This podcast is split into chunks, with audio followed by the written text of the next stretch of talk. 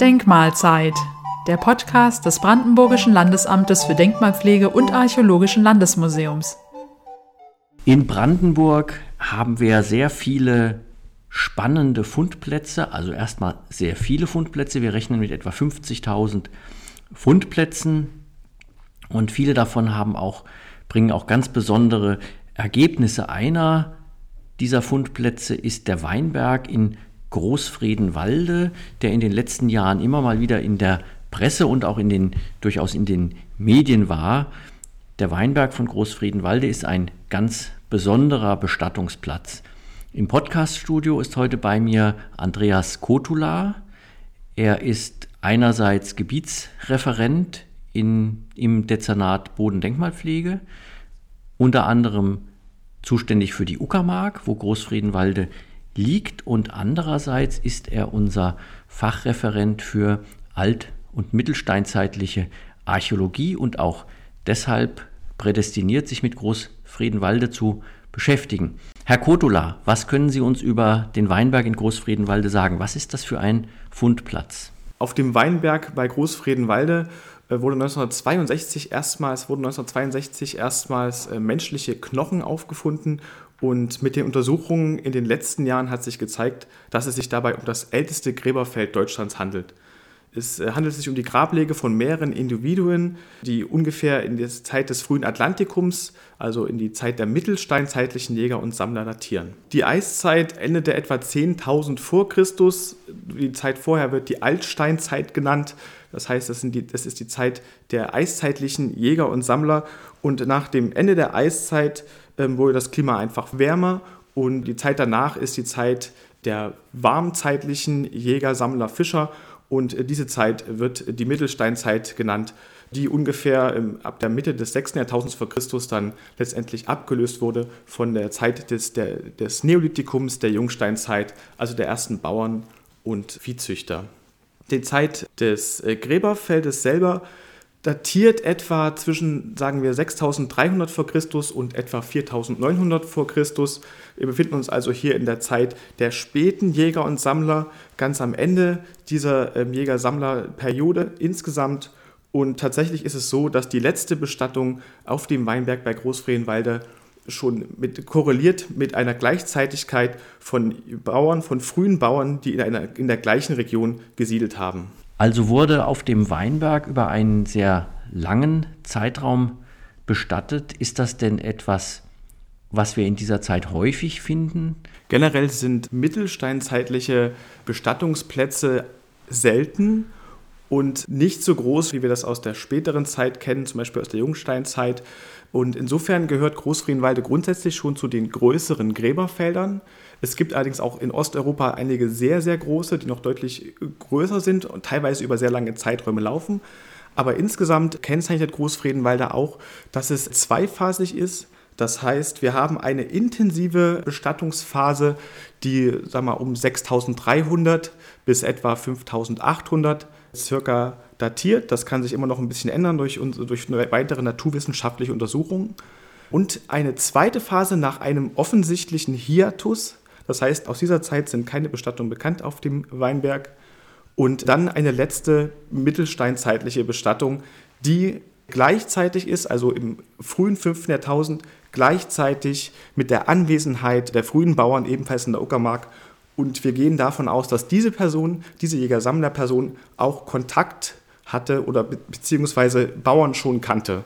Und das ist das Außergewöhnliche in Großfredenwalde, denn viele mittelsteinzeitliche Bestattungsplätze liegen einfach in mittelsteinzeitlichen Gebieten.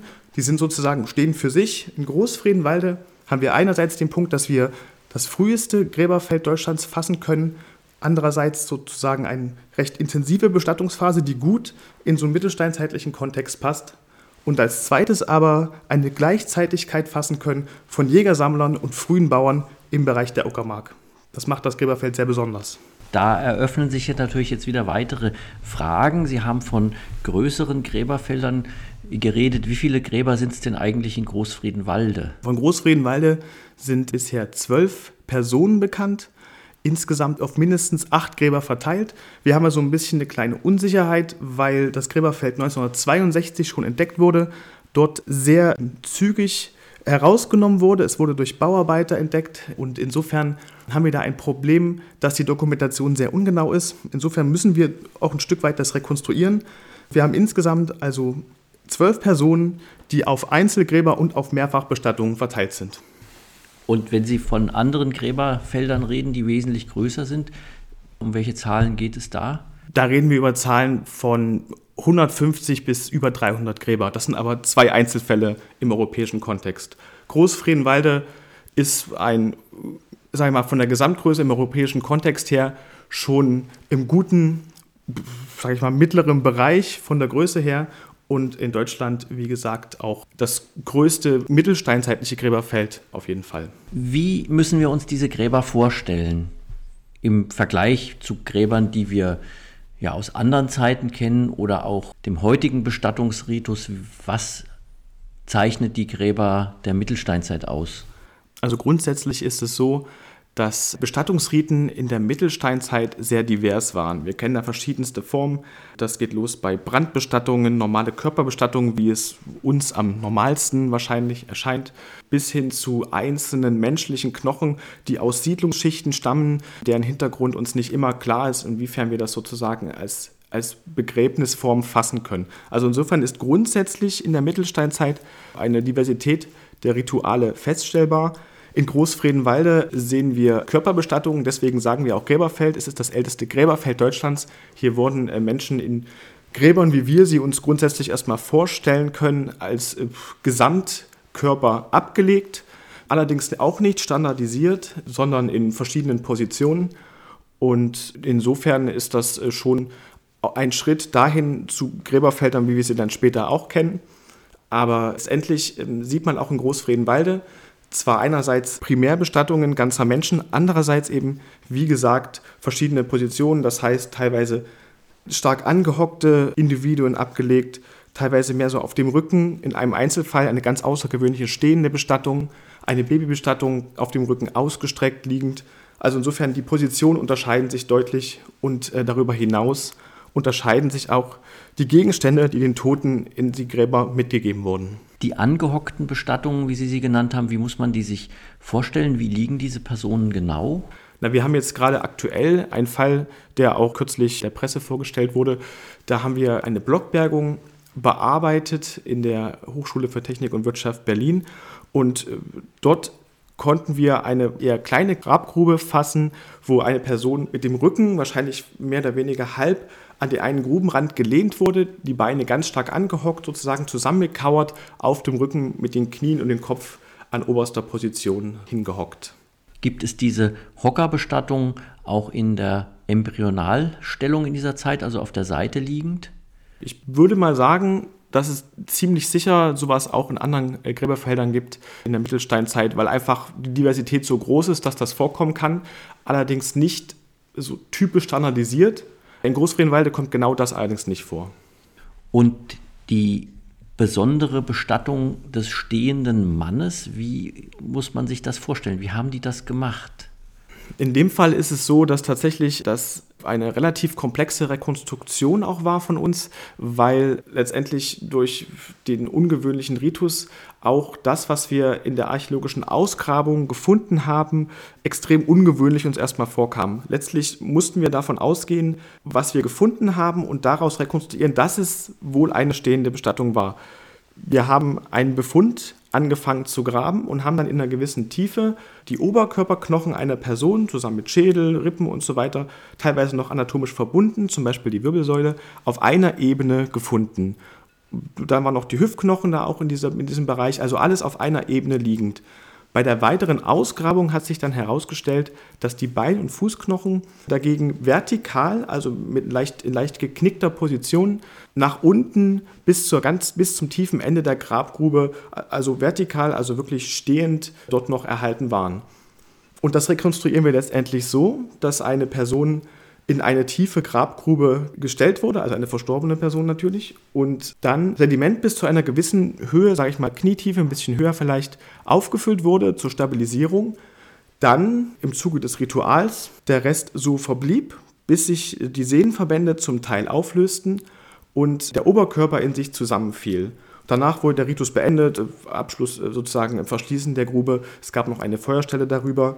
Aber letztendlich haben wir sozusagen eine ziemlich komplexe Aufhebungssituation, aus der wir rekonstruieren, wie ein sehr komplexes Ritual vollzogen worden ist. Ja, und natürlich haben wir das Problem bei der steinzeitlichen Archäologie, dass wir keinerlei Vorstellung haben, was in den Köpfen der Menschen vorging, so ein äh, Ritual vorzunehmen an einem verstorbenen Menschen. Was das für Hintergründe hatte, war es vielleicht eine besondere Ehre oder vielleicht das genaue Gegenteil. Alles das ist natürlich schwer, schwer festzustellen. Wie, wie, wie gehen, geht die Archäologie damit um? Also ich beziehe es jetzt mal auf den ganz konkreten Fall. Es ist tatsächlich so, dass so ein Ritual was wir da angetroffen haben und rekonstruieren und auch, sage ich mal, das äh, recht stabil rekonstruiert, rekonstruieren können. Also das heißt, wir haben eigentlich in den letzten, letzten Jahren nur kleine Anpassungen vorgenommen an unserer Interpretation, trotz immer wieder neuer Informationen. Das heißt, wir denken, dass das eigentlich eine sehr äh, korrekte Rekonstruktion ist.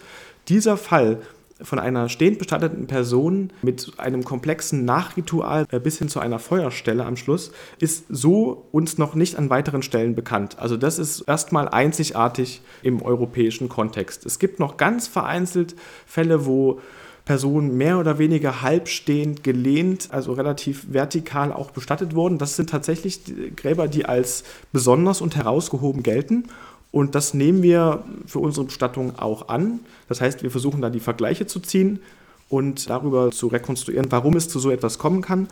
In unserem Fall halte ich es für erwähnenswert, dass es sich bei dieser stehenden Bestattung um die letzte Bestattung der, von mittelsteinzeitlichen Menschen an dem Fundplatz handelt und damit um die Person, die vermutlich mit jungsteinzeitlichen Bauern in Kontakt gekommen war.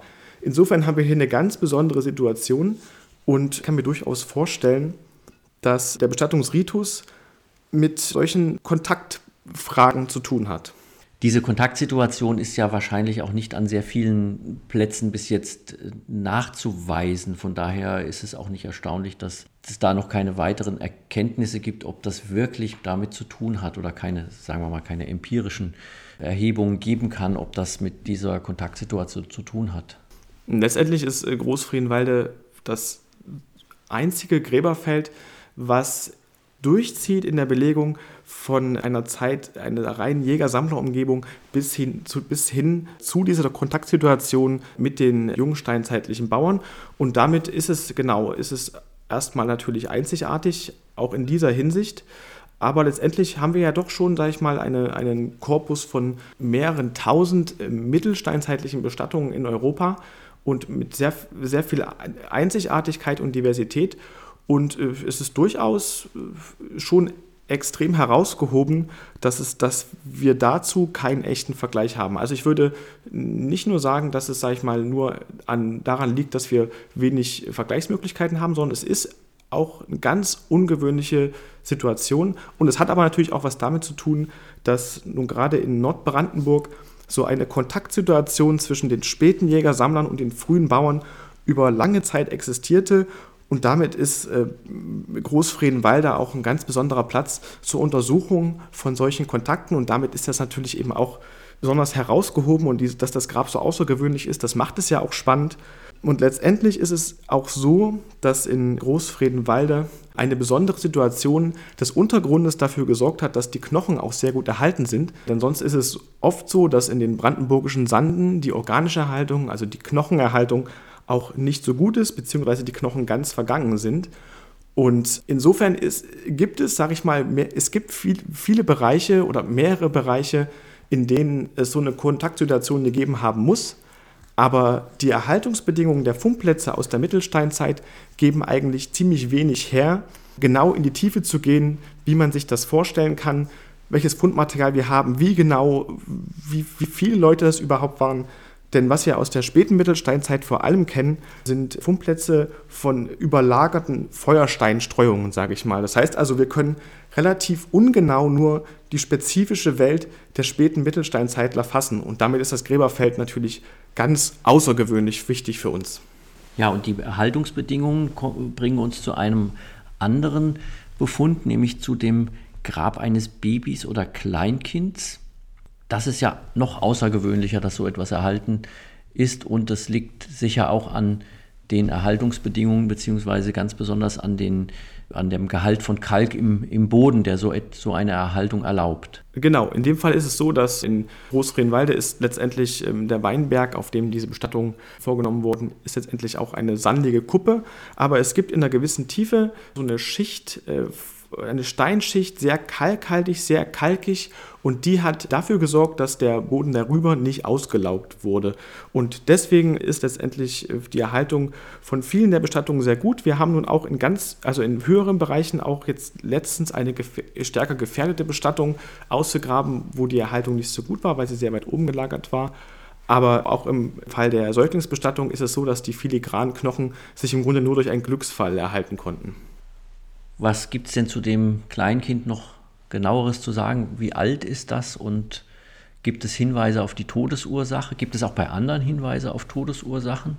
Tatsächlich wurden alle Knochen, alle Individuen bereits schon anthropologisch untersucht und insgesamt gibt es nur sehr wenige Anzeiger für die Todesursache bzw. Marker für schwere Krankheiten oder ähnliches. Also wir können erstmal oder wir können weitgehend ausschließen, dass es sich um stumpfe Gewalt handelte. Also es letztendlich handelt es sich um eine relativ normale Bevölkerung mit offensichtlich relativ normalen Krankheitserscheinungen, die man vielleicht für diese Zeit annehmen kann, mit einigen Hinweisen darauf, dass vielleicht auch schlechte Bedingungen zeitweilig geherrscht haben. Das sehen wir daraus, dass zum Beispiel ein hoher Anteil von Kindern auf dem Gräberfeld herrscht und das, dazu passt auch diese Kleinkindbestattung. Das ist ein Kleinkind von einem halben bis einem Jahr Alter ungefähr, wo wir auch Hinweise darauf haben, dass möglicherweise zu früh abgestillt wurde, beziehungsweise Versorgung nicht bereitgestellt werden konnte, sage ich mal im weiteren Sinne.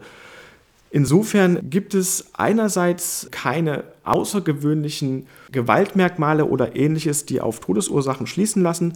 Wir haben aber einige etwas subtilere Hinweise darauf, dass vielleicht Umweltbedingungen zeitweilig nicht so gut waren in der Zeit der Bestattungen. An welchen Anzeichen am Skelett lässt sich so etwas feststellen? Wir haben einerseits ein Merkmal, das sich weiche Knochen nennt und auf Mangelerscheinungen zurückzuführen ist und zum anderen Hinweise auf Vitamin C-Mangel, die möglicherweise auf Skorbut schließen lassen und wie gesagt, noch die, den re relativ hohen Anteil von Kindern. Das muss man alles mal so ein bisschen in den Kontext setzen, auch von äh, anderen Gräberfeldern in Europa. Es ist natürlich so, dass in der Vorgeschichte Sterblichkeitsraten natürlich überhaupt nicht vergleichbar sind mit heute. Und man muss auch sehen, dass die Zahl der Bestattungen, die wir dort fassen können, über mehrere hundert Jahre überhaupt nicht einer gesamten Bevölkerung entspricht, die dort bestattet wurde. Das heißt, es ist alles sehr selektiv und ziemlich schwierig einzuschätzen. Ich denke nur, dass wir insgesamt einige Hinweise haben, die darauf schließen lassen, dass hier möglicherweise Umweltbedingungen dazu geführt haben, dass Bestattungen überhaupt vorgenommen wurden. Denn letztendlich ist das Gräberfeld auch in einer Zeit entstanden, in der ähm, ein starker Kältrückschlag in der Mittelsteinzeit erfolgt ist. Und in den letzten Jahren hat sich immer mehr herausgestellt, dass das ziemlich gravierende Auswirkungen auf die Lebenswelt der Mittelsteinzeitler hatte. Und deswegen versuchen wir so ein bisschen die Enden zusammenzuknüpfen und sehen hier sozusagen eine, einen mittelsteinzeitlichen Bestattungsplatz mit einigen Hinweisen auf Mangelerscheinungen an den Menschen zu einer Zeit, wo sich die Umweltbedingungen für einen kürzeren Zeitraum rapide verschlechtert haben. Ja, das ist also ein richtiges Puzzle aus den Befunden der menschlichen Hinterlassenschaften mit Informationen zur natürlichen Umwelt, zur Entwicklung des Klimas in dieser Zeit. Und natürlich ist es über einen sehr langen Zeitraum, wenn ich da an, an meinen Untersuchungszeitraum denke im Mittelalter, wo wir dann vielleicht einen ganzen Dorffriedhof haben, da lässt sich natürlich statistisch ganz anders mit agieren. Und wir sind aber natürlich froh, dass wir eben solch einen besonderen Fundplatz haben. Sie haben ja schon auch einiges zur Bedeutung des Fundplatzes für die Erforschung der Mittelsteinzeit in Brandenburg und Europa gesagt. Ja, eine Frage ist vielleicht auch noch sehr spannend. Wir bewegen uns ja immer noch in der Zeit der Jäger und Sammler, Jägerinnen und Sammlerinnen. Vielleicht stellen sich die Menschen heute das so vor, dass Leute, die ständig umherzogen, ja gar keine festen Plätze hatten. Also auch keine festen Bestattungsplätze. In dem Fall ist aber ein Platz immer wieder aufgesucht worden. Wie passt das denn zusammen? Letztlich haben sich die Bedingungen von der Jäger-Sammler angepasst an die Umweltbedingungen, Umweltveränderungen, die, sage ich mal, über die Jahrtausende sich immer weiterentwickelt haben. Wenn man sich zum Beispiel die, die Altsteinzeit, die späte Altsteinzeit, die wir ja in Brandenburg gerade noch fassen können, die Zeiten davor sind schwieriger zu erfassen, wenn wir uns die anschauen, da sehen wir ganz mobile Gruppen, die hinter Rentieren herzogen und, sage ich mal, da wenig ortsfest agieren konnten. Dann hat sich das allerdings verändert, denn mit der Nacheiszeit entwickelte sich das Klima sehr zum, sag ich mal, viel zum, zum deutlich wärmeren hin. Es gab eine gewässerreiche, sehr ressourcenreiche Umgebung, die sich nach und nach entwickelt hat. Und mit diesen ressourcenreichen Biotopen veränderten sich auch die Möglichkeiten zu agieren, wie ortsfest man ist, wie man sich sozusagen verhält. Und das hat vielleicht auch mit so grundsätzlich mit den Gruppierungen zu tun, wie sie letztendlich so sozial aufgestellt waren, aber sicherlich vor allem damit, dass die Umwelt es hergab, stabiler zu agieren.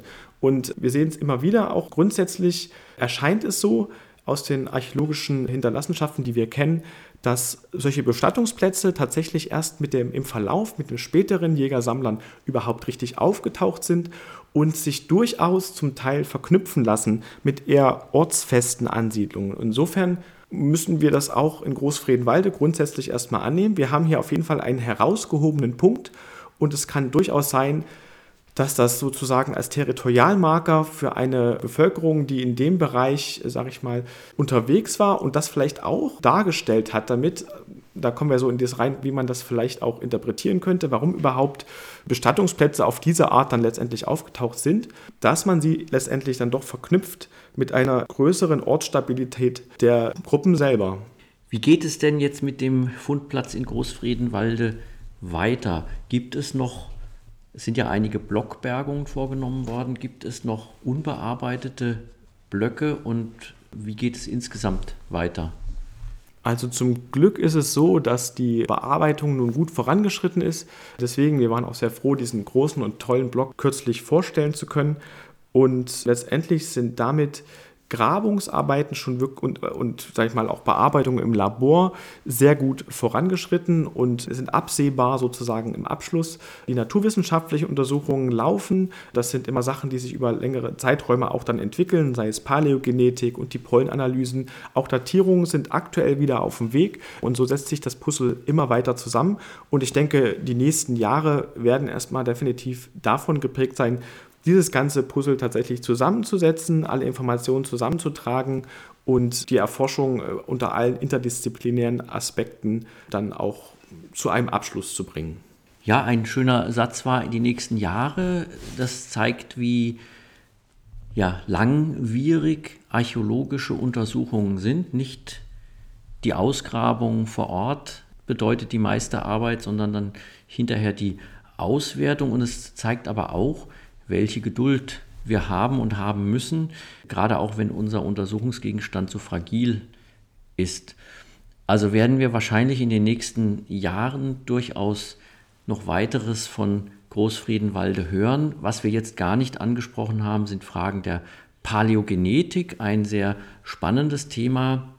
Da lohnt sich aber vielleicht sogar eine eigene Podcast-Folge dazu, wenn weitere Ergebnisse vorliegen, auch zu anderen naturwissenschaftlichen Untersuchungsmethoden, die an diesen menschlichen Überresten vorgenommen werden. Herr Godula, vielen Dank für das Gespräch. Sehr gerne.